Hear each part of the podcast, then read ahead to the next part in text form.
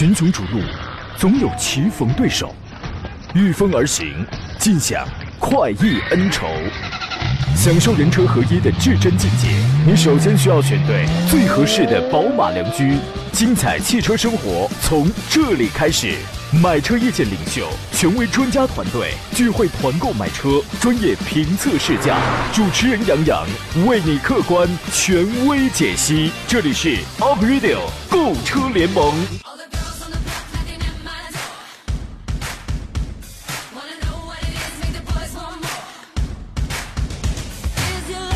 来了，诸位，欢迎在新一周辅一开始的时候收听神龙交广开发启航的 Aprilio 购车联盟。我是杨洋，在济南问候全省的汽车朋友。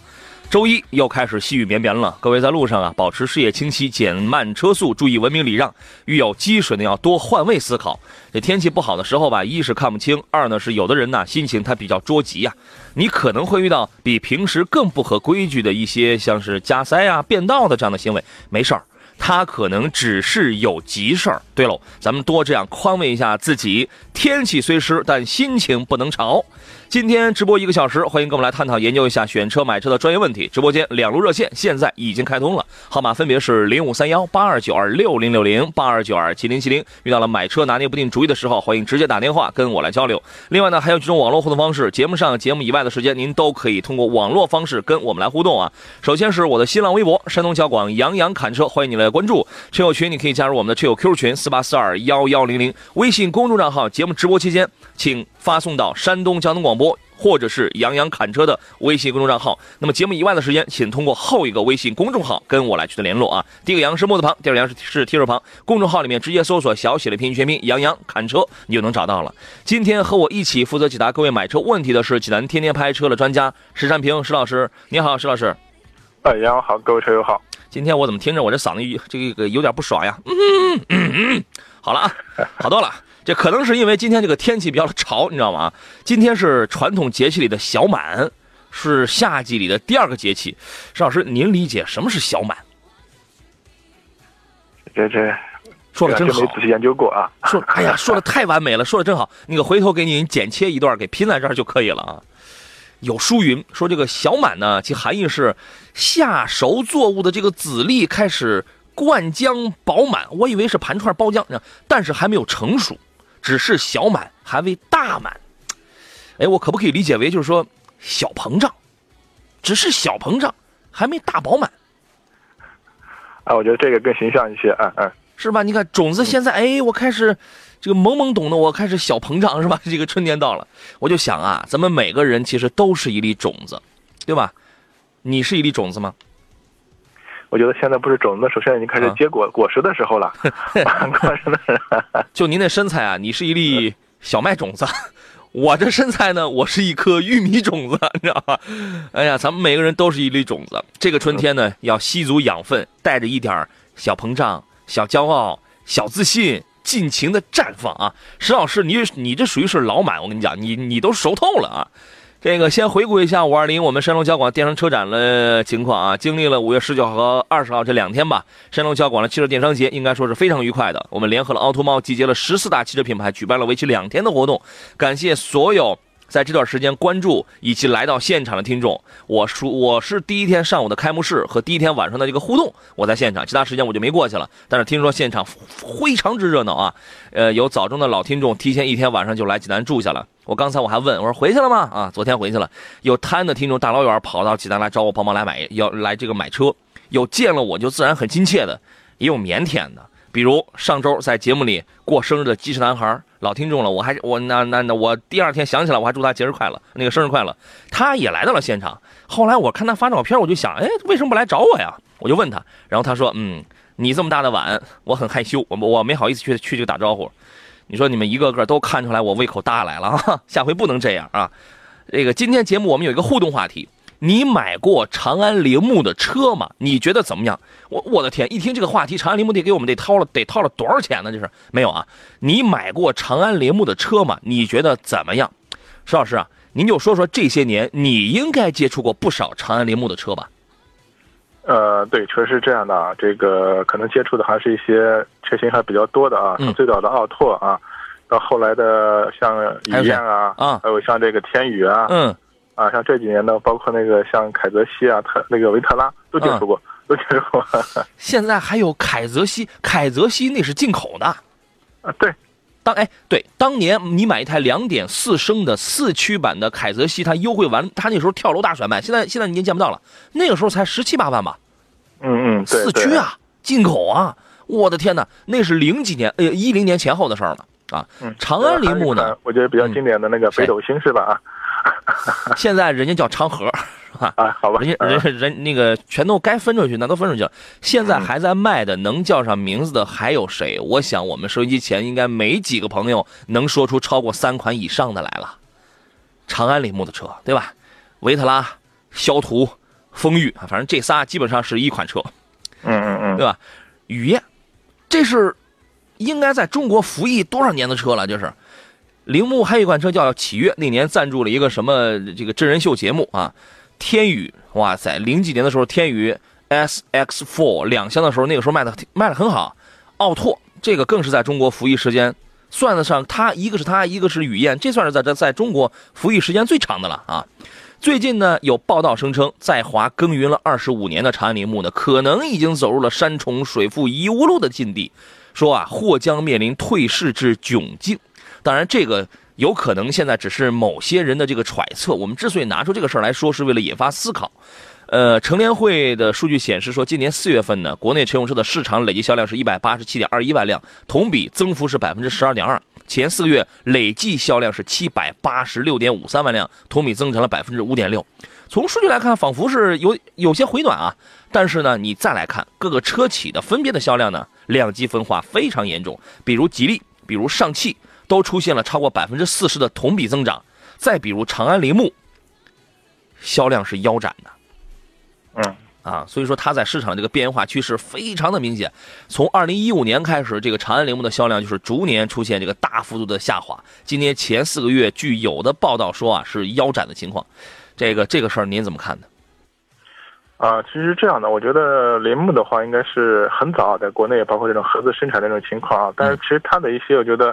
包括优势的技术，还有一些优势的车型的话，可能在国内的话，确实市场表现一般吧啊。嗯，其实真正我们说汽车业内都知道，可能铃木的话，这种小排量的这种发动机的话，确实在业内做的非常经典的啊。请注意，石石老师刚才有五个字说到了这个铃木的根儿上的病因，叫小排量发动机。对对对，哎。其实它这个发动机不光自己在用啊，很多车型包括车企都在用，是吧？它的这种这个发动机技术是吧？这种情况，嗯，对，铃木的这个发动机，我们想原来那个一点四排量的 K 幺四 B，一点五排量的 M 幺五 A，对吧？那都是很经典的小机器啊，特别的经济，特这个作为一个代步工具来就使用。朋友，我们说这句话的时候，你回想一下，这话你就你就算不是十年前，咱们说这话，你得是六年前了。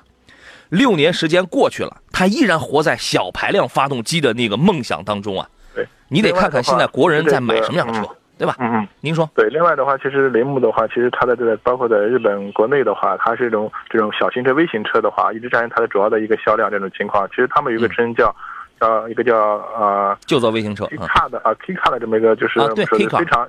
小尺寸的这么一款车型是吧？啊，嗯，但这个车型的话，其实在国内的话，可能目前我国内市场认可度比较低一点。好，继续回到节目当中，石老师，您刚才讲了这个 K car，K car 呢有 K car，还有这个 K car，其实它它代表的是一种 box 一种理念，就是方方正正的这种小盒子。如果说我们原来看到了什么车是方方正正小盒子啊，我印象当中第一个车呢就是不是北斗星，北呃对北斗星也也算一个，那个长城的那个酷熊，小沈阳代言的那个。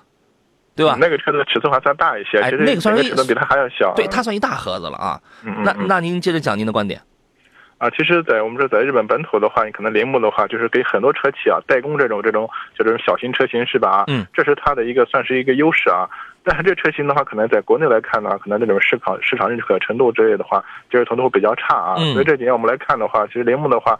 也想做一些，包括什么跟着潮流做一些 SUV 什么之类这种车型嘛。嗯。但整体的话，我觉得大家还是这种市场认可度啊会比较差一些。我觉得还是对这个市场的这种把控啊或者掌控啊，时代变方面还是有问题。对对嗯，是时时代变了。对。好比啊，我们早些年我那我们都说，哎呀，诺基亚的手机太好了，桑塔纳、捷达太好了，这个富康太好了。你听听现在还有几个人在这提这个？不是说你不怀念曾经的它，你不怀念曾经的 K 幺四 B M 幺五 A，是因为时代变了，对吧？你算算，现在长安铃木家里最大的排量有超过一点四 T 的吗？啊，有吗？哼，对吧？这个，因为你的排量就决定了你的定位，你的定位就决定了你的价格。对吧？你这个你这老是出一些便宜货，这个不行。这个事儿咱们待会儿咱们来分析一下，这个事儿到底它能不能退出中国市场，是不是就寿终正寝了？无有定论，目前是无有定论。但是我今天给一个互动话题：你买过长安铃木的车吗？他给你的印象是怎么样的？奥特曼说：出租车之王羚羊啊，我知道有跑八十万的，没错啊。东河西柳说：如果没记错的话，还有小羚羊呢，没错啊。朋友，二十年前的事儿了吧？啊。那个话上多杰说，每回听杨洋的节目，总想给你颁个奖哦，是吗？人帅、阳光、人品正直、主持水平高，不知道该颁什么奖好了。谢谢啊，你这是你这听着像是我花钱雇的，这是请我吃饭就可以了嘛啊！注意到了挑车买车的问题，欢迎跟我们来进行探讨。C N 是今天第一个提问的，他说时代雅阁的1.5的涡轮增压发动机的问题解决了吗？前两天是刚刚对于那个 C R V 的这个发动机是刚召回，它没包含这个雅阁，它不敢包含雅阁，为什么呢？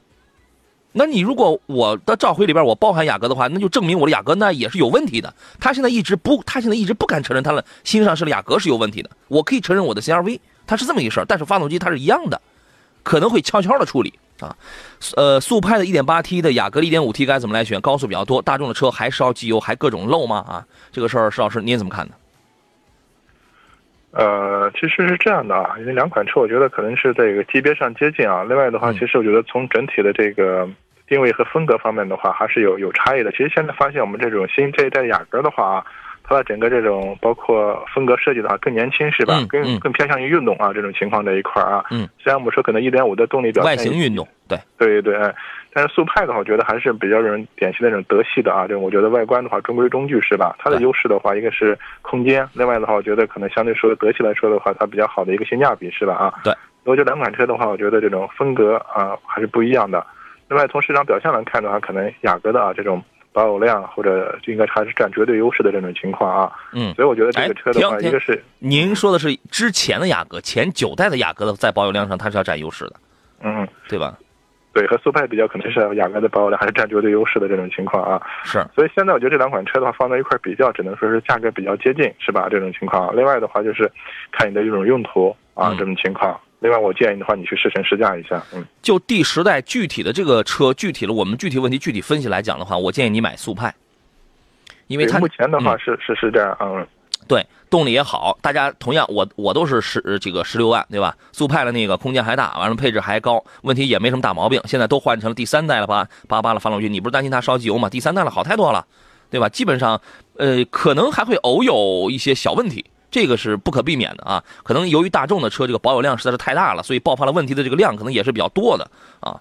这个，但是总比你这个发动机从你从你买这，那你现在你是要揣着担心去去买吗？如果你愿意这样的话，那也是可以的啊。呃，冯小平、老小静说，铃木车是真的不好吗？还是中国消费者不懂它？还是铃木这个品牌太执着了？现在的问题不是中国消费者不懂它，中国消费者很多呀。咱们是咱们属于什么？没吃过猪肉，咱们也见过猪跑。就是我没开过铃木的小排量的车，我也一定也耳耳濡目染。我听过有别人说它的小排量好，你知道吗？是现在是他不懂中国消费者当下的真正的需要，啊，当下说白了就都有钱了。我们来听听热线上朋友的问题啊。我们听的是啊，济南安女士啊，她的提问啊。你好。哎，你好，你好，女士，您请讲。你好，是这样的，我现在呢就是看了两款车，我不知道该选哪一款好。一款是奔驰的 GLC 二六零，嗯，二六零，嗯，还有那个就是捷豹的那款第一款 SUV F Pace 那个，啊，对，F Pace 您看的是两驱还是四驱？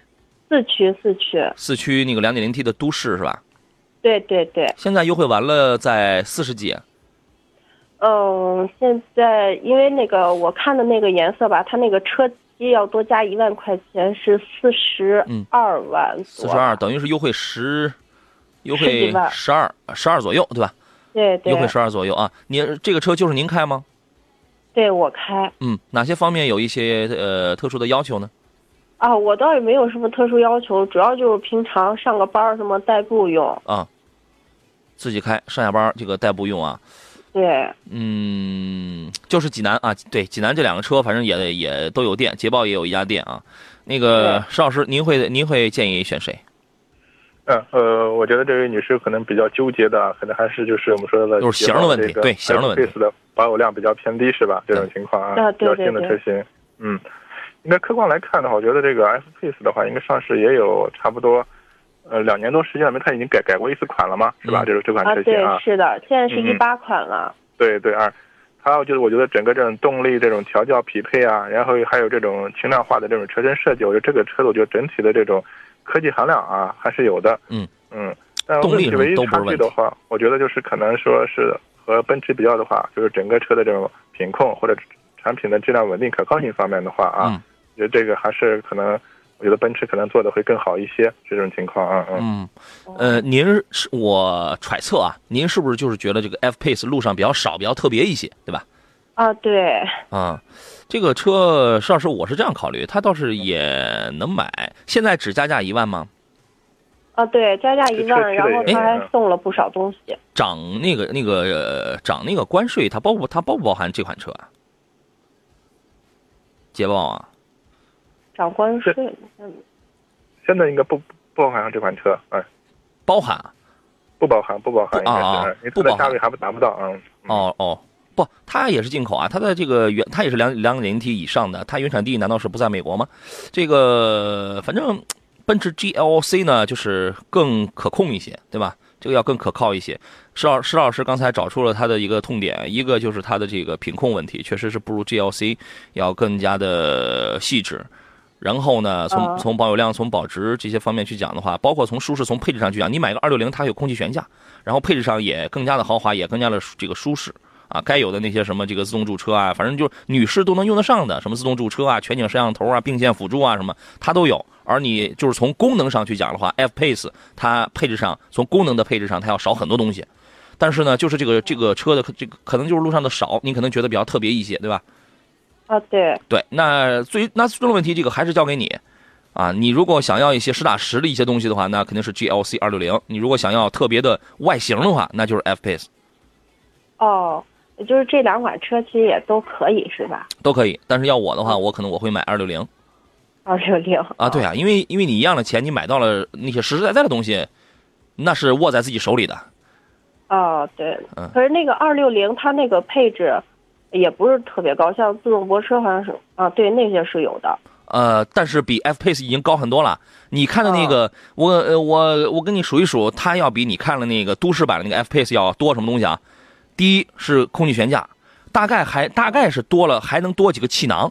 因为二六零我印象当中什么西部气囊什么，它气囊是是这个挺多的。有的。然后什么自动呃那个自动驻车、上坡辅助这些是 F Pace 那个都市版一定它是没有的。除非他是搞优惠，他给你加装或者你自己添钱，然后呢，还有什么并线辅助，那个全景呃这个全景影像，F Pace 一定是没有的。啊，对，这就不少东西了。这这个听上去每个都挺实用的，都挺有用的。对，是都挺有用的。啊，是，好像二六零就比那个 F Pace 少点什么，就是座椅记忆。啊，对，没有座椅加热那个也。是吧？但是如果如果车如果这个车就你自己开的话，那倒问题不大啊。哦，是这样。嗯。哦，听说就是捷豹的那个车是不是小毛病比较多呀？哎，是那个，请石老师现身说法一下。呃，因为这款车还是比较新的车，你可能我们之前接触的，你像捷豹的，像这个啊 XJ 啊，包括还有 XF 啊，确实一些我们说的小的问题的话，还是确实还是比较多一点这种情况啊。哦。嗯。好好，嗯，那就看看您是想要个个性。其实我们这个意思啊，不是说那个 F Pace 不能买，因为有一种消费者或者说有一种车，它就是物以稀为贵嘛，嗯对吧？这个我我非常理解这种心态，物以稀为贵，F Pace 也能买，但是呢，明明白白就是刚才石老师说了那一些情况，确实也它也是存在的。买了之后，那你你买之前你要明白，买了之后那你要接受。嗯，我也是纠结一个，就是因为这个 F Pace 这个它是个原装进口，嗯，然后那个二二六零呢，它是个是那个好像是合资是吧？国产啊，北京奔驰。啊，对，北奔的那个已经是国产生产线，现在都在国内嘛。哦，对啊，这个没就纠结这个，没关这个没关系，奔驰、宝马、奥迪现在全都国产。哦，嗯，这个这个没关系，因为它在国内的生产线有的技术在国外比在国外的那个工厂技术还要更好。哦，是吧？哎，哦，好，好，那谢谢。好，剩下那您自个儿琢磨了。好嘞，再见啊。好嘞，好，再见。好嘞，拜拜。就是这两款车，不同的人他的不同的出发点一定有不同的需要。对，毕竟的话，我觉得现在像奔驰 GLC 这种车型的话，应该是我们基本上大街上跑的比较多一点啊。是，肯定是 F 配置更吸引眼球、更抓眼球一些。你说情况，咱咱俩这观点是不是太陈旧？是不是太老套了？啊，咱们就不属于是潮人，就不是达人吗？你看，我全被你给带跑偏了。其实我是一个潮人呐，我是一个达人呐，嗯，是吧？有网友说给我们提供一路况，他说东营市的孤岛镇永乐路跟 S 三幺零省道丁字路口往南行驶一百米处的这个路中间有一个大坑。我的天哪！不熟悉路况的车友请路过，基本两天就会有一辆车爆胎，非常的危险啊！不是历史上最神秘的部门，有关部门上哪儿去了？这个地方。怎么还基本两天就有一辆车会爆胎？这那那那也就说这个地方已经挺长时间了。这个这个事儿归你们东营归哪个部门管啊？神秘部门，你这个赶快处理一下这个事是吧？你要是要这个下点雨的话，你这里边就都能养鱼了。安之若素说：“时代雅阁不敢买啊，所以我家里买的是迈腾。”鹏程万里说：“啊，无语说铃木的小车绝对经典。是啊，小车就是挺经典的。呃，咱们半点过后再看问题吧。刺客说：“我现在还开着 SX4 呢，开了十一年了。”对呀，当年的那那批车真的就是很 OK 的。香雪工艺说，铃木的车还是比较不错的。老爸以前开北斗星开到了八十万，发动机没问题啊。换到现在的维特拉也是比较不错，油耗超级低。北斗星是属于老实做事儿、不爱表达的那种。没错，这就是老一辈的车，老一辈的人啊。但是那话，时代在变了，可能人没变，但车是需要变了。好了，我们进入半天广告，稍事休息。群雄逐鹿，总有棋逢对手。御风而行，尽享快意恩仇，享受人车合一的至臻境界。你首先需要选对最合适的宝马良驹，精彩汽车生活从这里开始。买车意见领袖，权威专家团队聚会团购买车，专业评测试驾，主持人杨洋为你客观权威解析。这里是 Up Radio 购车联盟。来，诸位，欢迎继续回到星期为您直播的购车联盟的节目当中，我依然是杨洋啊。剩下了半个小时，每周一到周五是十一点到十二点，这时候咱们聊聊这个选车、买车怎么去买、买谁的这个问题啊。呃，如果剩下半个小时当中您遇到了诸如此般的问题，不知道该买什么车了，欢迎跟我们来探讨。直播间联络电话是零五三幺八二九二六零六零八二九二七零七零，还可以给我发微博、发微信、发 QQ，我全部都能收得到啊。呃，今天这个互动话题得到了大家这个激烈、激烈的响应，强烈的参与，激烈的响应，剧烈的震撼。嗯，我的语文老师快疯了。那个，反正大家这意思呢，就是对于这个铃木啊，大家其实印象还是蛮好的。为什么现在就不断的传出消息说它要快推了呢？其实总结就是刚才我说的那一句话，我说话是蛮实在的，是蛮直爽的，就是因为现在时代在变了。嗯，可能在二零一二零一一年之前吧，当时国内的咱们国内的这个乘用车市场的消费者，他的这个消费习惯就是，哎，经济点的、实用点的小型车。那个时候这批车的需求量特别大。我们回忆一下。大家各自回忆一下，二零一一年以前，如果你那个时候你在开上车的时候，那个时候你在买车的时候，当然你现在买车的需要需求可能也一定得是经济省油，但是应该不像前些年那么的抠了吧？你应该这个这也不叫抠，就是现在我们有更高层次的追求了，而它没有匹配我们。现在的主要矛盾是人民日益增长的这个不断增长的对对于什么物质精神这方面高层次高品质的这种需要，跟他跟你的这个跟他生产的东西跟你不匹配的这个这个矛盾，明白吗？就是这个问题啊。我们请回今天座上宾石老师，你好，石老师。哎，杨好，各位车友好。嗯，呃，我我们有朋友发微信说，我呢正想入手维特拉，今天这个话题太好了啊。就这个清晰点来考虑啊，这个。现在，因为现在它只是网传，对吧？一时半会儿应该也倒不了，也有可能你在开维特拉了这些这个岁月里边，应该也没什么问题，啊。就像刚这个汽车的话，我觉得一个品牌、一个车型的话，我们说退市啊，或者退出市场的话，它是一个很复杂的一个过程啊。嗯。另外它毕竟这个长安雷姆它是一个合资车企嘛，是吧？啊。嗯。我觉得，即便是这个长安雷姆可能真的退出市场的时候，包括长安的话，它也会负担，就是负责一些像雷姆的这个长安雷姆的一些售后。服务是吧？这种情况，嗯，所以我觉得这个倒真的没必要太担心啊。一没有更高层次的车，二呢，现我之前我说现在哪一个品牌如果没有发展点什么新能源啊，那简直都说不过去，那那可能那都活不下去。铃木也没也也没听说有这方面的产品啊，对吧？这个确实正如我刚才所言，除了在二零一四年长安铃木在销量上当时有一个诶小幅的有一个增长之外，其他最近这些年基本上都是逆势下扬。逆势下扬，因为人家都是顺势上涨。哈二零一七年的全年累计销量，全国才只有八万台，所以说这个对于一个企业来说，它是致命的。呃，都不到二零一一年销量的一半啊。今年的前四个月累计销量才一点六八万，你想啊，今年就过了四个月，你才卖了一万六千八百台。今年这还有八个月，还有八个月这就过年了，你觉得你能卖多少？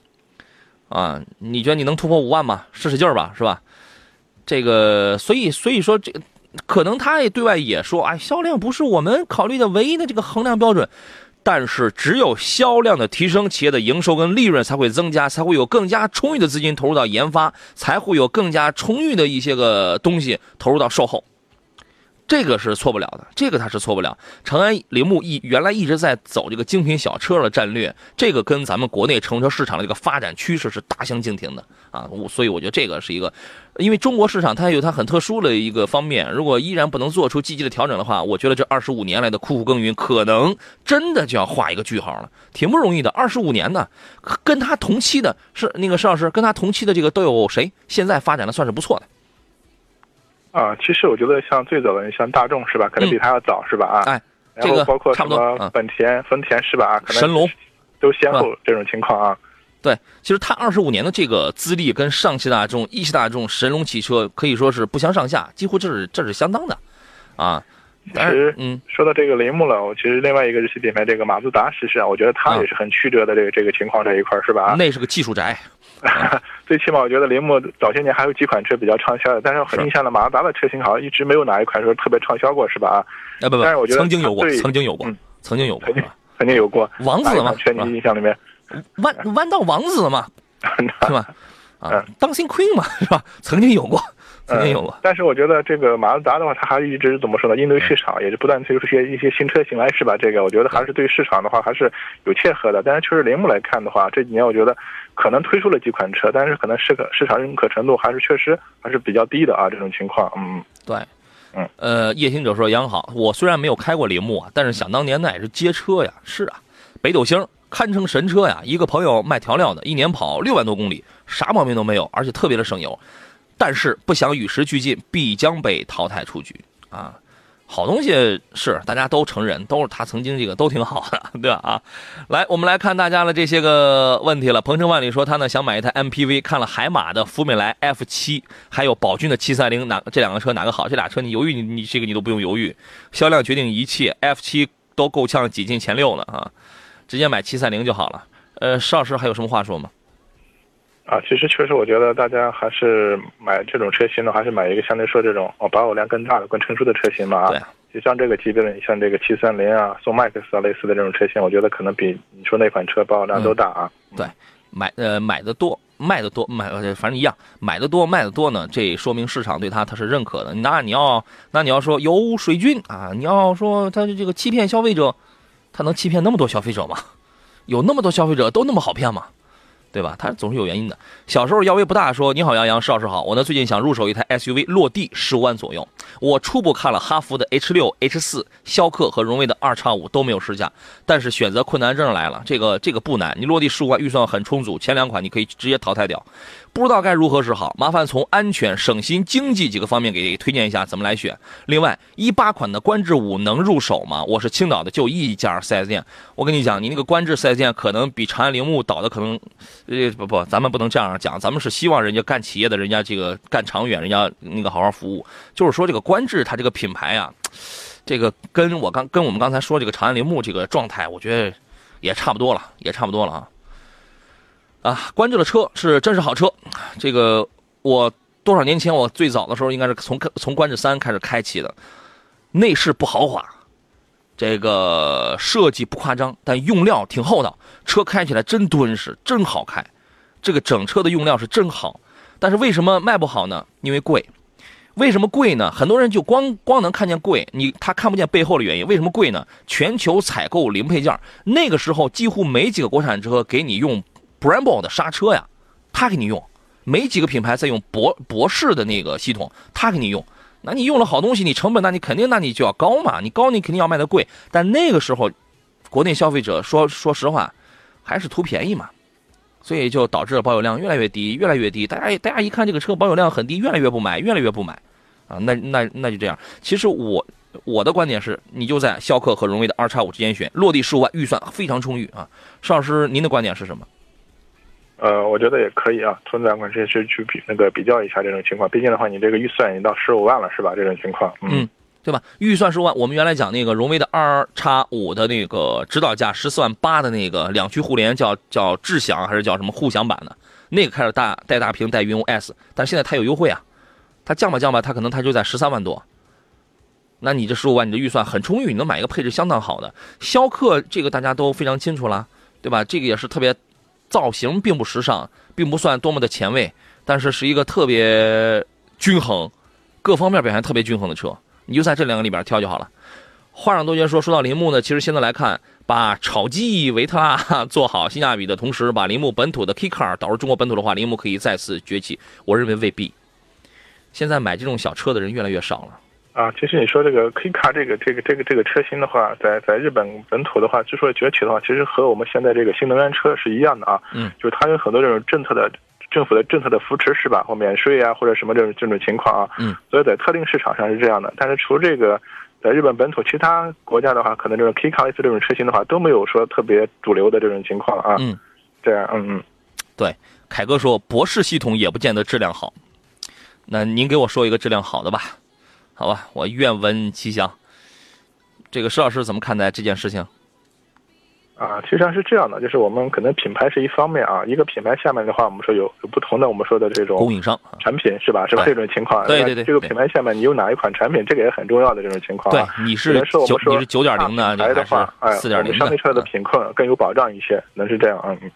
对啊，嗯所以这个就好比大家都挤破头都去买水果手机，但是依然还会有人说水果手机也不见得好。没错，水果水果手机真的破的跟什么似的，真有好多的毛病。但是你你想想，它只要主流的这它是好的，那就可以。我们天天骂那苹果笔记本什么烂东西啊，什么破玩意儿啊。但是但是但是还是你一边骂着它，你一边想把它砸了，你一边默默的打开了它，你你你知道吗？啊这个相比较而言，它在行内它它就算是好的了。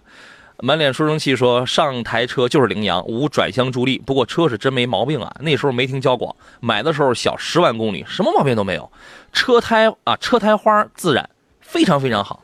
话说回来，假如有转向助力，现在也还会开这个车，省心省油。狭路相逢的时候，倒车镜都是和对向车辆倒车镜下方十公分以下通过的。为什么呢？因为这个车它太低了。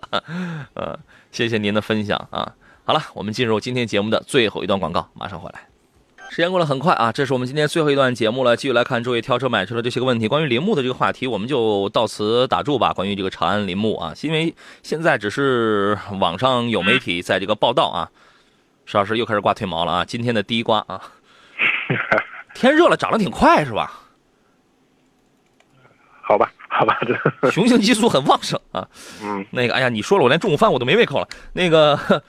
呃，现在就是网传了有一些消消息，但是我觉得真的从这个事儿当中，我们是可以引发一些思考跟一些讨论的。就是现在中国人到底是喜欢一些什么样的车型？如果说大家还在去追求，你比如说我们如果现在还是为了经济省油再去买一台这样的小排量小型车的话，现在我我没必要了，因为我可以直接买新能源了，我一我一脚跨入大门口，多好呀，这个对吧？来看大家的这些个问题啊，呃。Sophie，然后他说，女士开小型 SUV 城市代步接送孩子，要求就是省油，保养费用低点，十万左右。看了两看了两款车，一个是荣威的二叉三和帝豪的 GS，不知道老师有没有什么更好的建议？谈不上更好，因为这两个车呀本身它价位不一样，二叉三是八万多到十三万多的这个售价区间，GS 它更便宜，它是七万七万多到十一万多的这么一个售价区间啊，所以不知道你具体看的是哪一款，因为它这里边有一个价格的它它有一个落差的这么一个问题啊。这两个车，石老师您会怎么来选？嗯，我我个人倒觉得，我觉得这几年的话，吉利的一些车型，包括 GS 这这这个这个车型嘛，它的整体的外观内饰做工方面的话，确实还是在同级别车里面做的应该是比较出众的啊。嗯，可能我觉得如果看重性价比的话，可能我会倾向于 GS 啊。啊，你可以考虑一下这个是吧？呃，它以你以一个更便宜的价格，就是说你即便你花一样的钱的话，二叉三十一点六的 CVT，首先我们建议他买一个自动挡。对吧？女士开你买个自动挡是是这个比较好。一点六的二叉三配的是 CVT，一点三的配的是爱信的六 AT，两个都没问题。如果您是十万左右的话，买的应该是一点六升的那个 CVT，这个应该是十万十万多吧。但是这个价格你可以买一个一点四 T 的一个 GS，空间动力上很明显它要更好一些，理论上也要稍微节点油，但是也但是它它不节保养费用，它不节保养费用啊。它一点四 T 配的是一个六档的双离合。这个养护费用要比那个一点六的 CVT 可能要略高一些，但是空间大，动力好，配置也要更高一些。就是就是说，你买了一个便宜的车的一个相相当于是一个中配啊，就是就是就是这么意思啊。呃，那这个这个你可以考虑啊。再看一下其他朋友的问题，这是小飞侠问的。呃，杨洋你好，哎，燕说杨洋好，就像这个衣服款式一样。今年流行喇叭裤，过几年流行瘦腿裤。哟，你很时尚吗？你，石老师，你穿过喇叭裤吗？是哪个年代流行喇叭裤了？很多年前了吧？你甭甭甭，您甭说那个，你穿没穿过？啊，真没穿过啊。哟，挺年轻的，石老师，我都穿过。我跟你讲，我穿过，我穿过。小时候我记得我有一条牛，我有一条牛仔裤，好像那个就是喇叭开口了。陆涛，你穿过吗？哇塞，九零后的小伙子他也穿过。这又流行回来了，这是，啊，然后人家就说吧，会不会铃木的车过上几年或者更久又流行这种小排量车？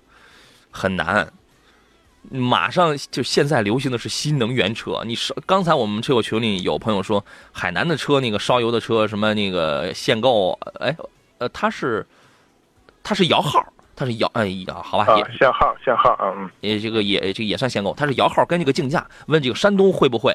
山东近几年没什么消息，但是这种情况早晚的事儿。谁知道什么这个什么时候呢？十年、八年、五年，对吧？谁知道是什么时候？新能源车，这是未来的这个方向。你那你不可能说是过了两年，然后这种小排量一点三 T、一点四 T 的又活过来了，我觉得挺难的，对吧？那个那个时候烧油的车还还不知道怎么这个怎么着呢，是吧？啊。呃，小飞侠他的问题是新款的福克斯、新轩逸、新捷达和新桑塔纳选哪个好啊？要求省油、小毛病少、安全舒适的，您分析一下吧。啊，一下说了一口气说了四款车是吧？没没记住是吧？这腿毛太长。新福克斯，嗯，你看的是北京车展那款新福克斯吗？长得就跟嘉年华似的那个吗？还有新轩逸、新捷达、新桑塔纳，省油、毛病少、安全舒适。啊，这个情况的话，可能我会倾向第二款啊新轩逸是吧？啊，觉得它的舒适度啊，然后推荐理由是？你的推荐理由是？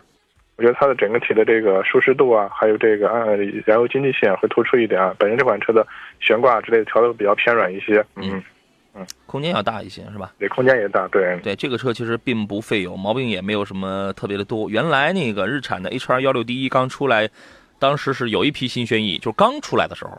有一批新轩逸，可能还带着骐达吧，曾经出现过一小段时间的烧机油的情况。后来我们特别的匪夷所思，不应该啊！这 HR 幺六 D 因为日产啊，它不大换发动机，发它的发动机跟跟那个变速箱它那个不大换，它用了多少年多少批车它都那样。原来没听说过1.6的这样的小车这个烧机油啊，对吧？它其实主要反映在一些零部件的这种精密程度上啊，可能这新轩逸上是不是在一些细小的零部件上又做了有一些这个变动啊？然后后来可能这个要好一些了啊，就后来就没再听说这样的消息了。这个车性价比还是蛮高的啊，那您是可以考虑的。白云说：“杨老师，荣威的二叉八怎么样？我很关注，能给详细介绍一下吗？再者，您推荐买哪一款？要推荐的话，我我一定推荐买四买这个四驱，因为它是十六万，然后啊十六万八千八起，然后到二十五万一千八。”他最早的时候，因为他在那个张家口的北五雪道，就是二零二二年咱们那个要开冬奥会的那个雪道上，当时他是试驾车，还我还没开过的时候，就在那个他夜间去攀爬那个三十二度的雪道的时候，我就在我就在现场。他当时他只是公布了他二十二万的一台车的价格和二十五万一千八这两台车的价格，但是在那个时候我就已经知道了，它最贵的顶配就卖二十五万一千八。我当时我记得我发了一个朋友圈，我说能力真的挺强。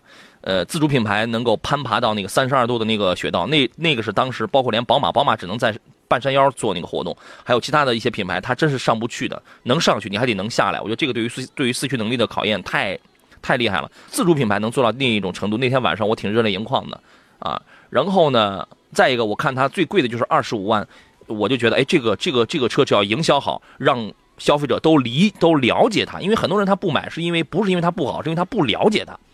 如果真的在营销方面来做好，你看最贵的才卖二十五万四驱，我觉得这个车有戏，这是我当时的一个想法。后来北京车展上公布了十六万八到二十五万一千八，然后呢要买四驱，四驱的价格是十九万八千八起。你从这个价格往上走，十九万八、二十万八，你爱买哪一个，那你买哪一个，但是一定要买四驱车型。您对于二叉八这个评价是怎么样的，石老师？啊，其实我们说荣威的很多这种 SUV 的话，其实大家对它的这个性能方面，普遍还是应该是比较认可的。你包括它的四驱能力也好，或者动力方面也好啊，这种情况啊，可能我觉得问题现在就是杨哥说的这种情况，就是它的还是一个，啊后期的一个市场啊，包括我们说的一个宣传和这种客户体验方面，还是要下功夫去做的啊。其实这几年我们很多这种。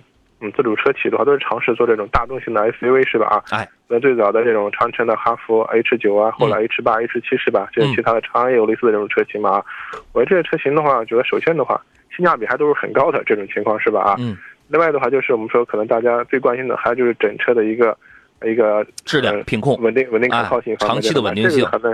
确实还是得需要一个市场的实际一个反馈这种情况是吧？就是你你关于它长期使用的这个质量怎么样，稳定性怎么样，你这个当然谁都没法说，你你是需要花很长时间你去观察的，对吧？对对嗯。从它现在这个组装的这些硬件来看的话，我认为可以。因因为因为经常，你比如说我昨天我写了一篇文章，我说那个名爵六的那个顶配车型是十四万六千八，我觉得真的这个不算贵。然后有有有一位说，哇，这个还不贵，这土豪嘛，这个这个十几万。我们说我们衡量它贵还是不贵，你要看它给予了你什么样的东西。这个或者我们换一个说法，它值还是不值，对吧？你要看它给予了你什么样的东西。你去买一个房子。让你掏一百万，你会觉得哇塞，一百万太贵了。好家伙，那你后来一看两两百平，那那你再说，那你再说它这个贵还是不贵？你要看它给予了你什么样的东西啊。二叉八，我觉得我们简单可以来说说它的主要特点是什么？一个是大，因为所以我们讲嘛，现在国人买车图的是什么？还图的是你长安铃木那样的吗？真的变了，它是一个大七座的一个。一个一个一个大空间，两米八五的轴距，四米九二的这么一个车长。当时静态展的时候，因为我就去体验过它那第二排、第三排，它的第二排是可以一键放倒的。然后呢，第三排进去你就比较简单。动力方面呢，因为它它挺难，为什么呢？它既要让动力要够用，要驮动这么一台大车，又不能太费油。所以它在两者取它它挺难，它要取一个平衡。两点零 T 的那个缸内直喷的蓝芯动力配爱信的第三代的那个六 AT，我觉得三百六十牛米的扭矩，两百二十四匹的动力应该是够用了。官方的数据说是百公里油耗是是九点一升，我觉得应该还能再也得再得再高一点。但是即便高的话，那根据往常的经验，在十二升左右，我认为可以。我认为不高，您觉得呢？啊，这个我觉得具体还真得 得去跑跑来看。其实我们当时哈弗 H 九的时候啊，刚才上市的时候，它的官方油耗也不是很高，是吧？啊，对。但实际跑起来的话，这个包括环境啊、路况之类，导致油耗会比较偏高一点。载重啊，是一般来讲，我们的经验是对工信部公布的那个油耗，反正加个两升就差不多，是吧？工信部那个公布它是九点一升嘛。然后呢，它有六种驾驶模式，那个 All Drive 那个全领域驾驶系统，它有六个六个模式。我觉得这个特别，就是你可以自己玩你可以自己玩最吸引我的是那个低速四低速四驱模式，因为它是在扭矩放大器的，它这个扭矩放大器能放大两点四八倍，我觉得这个就已经足够应对有一些这个脱困的一些情况了啊。十点一英寸有一个大屏，它用的是那个双屏的设计，我觉得也很有科技感。这个车它是非承载两把差速锁。中央跟后桥，它是两把差速锁，我觉得这个是它最大的这个卖点。因为二十万上你没有，你现在你几乎想不到有两把差速锁的车了，你几乎想不到了啊。然后呢，和它这个粗犷的这个外形不一样的是，它的内饰真的是配的又很精致，该用木纹的给你用木纹，该用大屏的用大屏。它的它有个叫做 Super Pilot 的有一个智能包，它是主要是主动驾驶包。什么里边有自适应巡航、前方预碰撞、这个这个预警、车道偏离预警、这个什么车速辅助？你看，这些才是我们当下国内消费者买车真正需要的。我们还是结合长安铃木那个说，不再是一个只是一个小排量的车了，对吧？我觉得这个车呢，第一你可买，当然你也可以去观察啊。第二，要买一定要买四驱车型。要买四驱车啊，这个不要再买一个两驱车，因为我还是举那个买手机那个例子，你买了一个两驱车回来之后，你会发现啊，没差一万块钱，你差个，你差了一万块钱，当时直接买一个四驱一步到位多好呀，对吧？你这就是这个意思啊。静下人生说杨你好，我东营的，能透露一下五二零哈弗 H 七的价格吗？这这个对不起，这个我不知道，我没有关注它啊。呃，在销量急剧低迷的情况下，我买 H 七合适吗？请评价一下。H H 七八九的销量确实一般。确实要一般一些，嗯嗯，对，我觉得大家之所以买它的话，还是就是看它的一个大空间，是吧？啊，对对对，这是大空间，另外一个性价比这种情况啊，可能现在这三款车里面，相对说 H 七卖的销量还还稍微好一些，是吧？比八比九要好，比那俩要好啊。这个对这个，我觉得啊，您以你当地的这个经销商的这个报价为准吧，好吧？好了，时间关系，我们周一节目就到这里了，感谢石兰平老师来做来这个做客，外头还下雨吗？啊，还在下。哇塞，好嘞，那就希望路上的朋友可以，呃，听着雨打芭蕉，静享人生，这个安全行进吧。啊，谢谢石老师，再见。再见。感谢电幕前的诸位，我是杨洋，明天中午十一点我们准时再。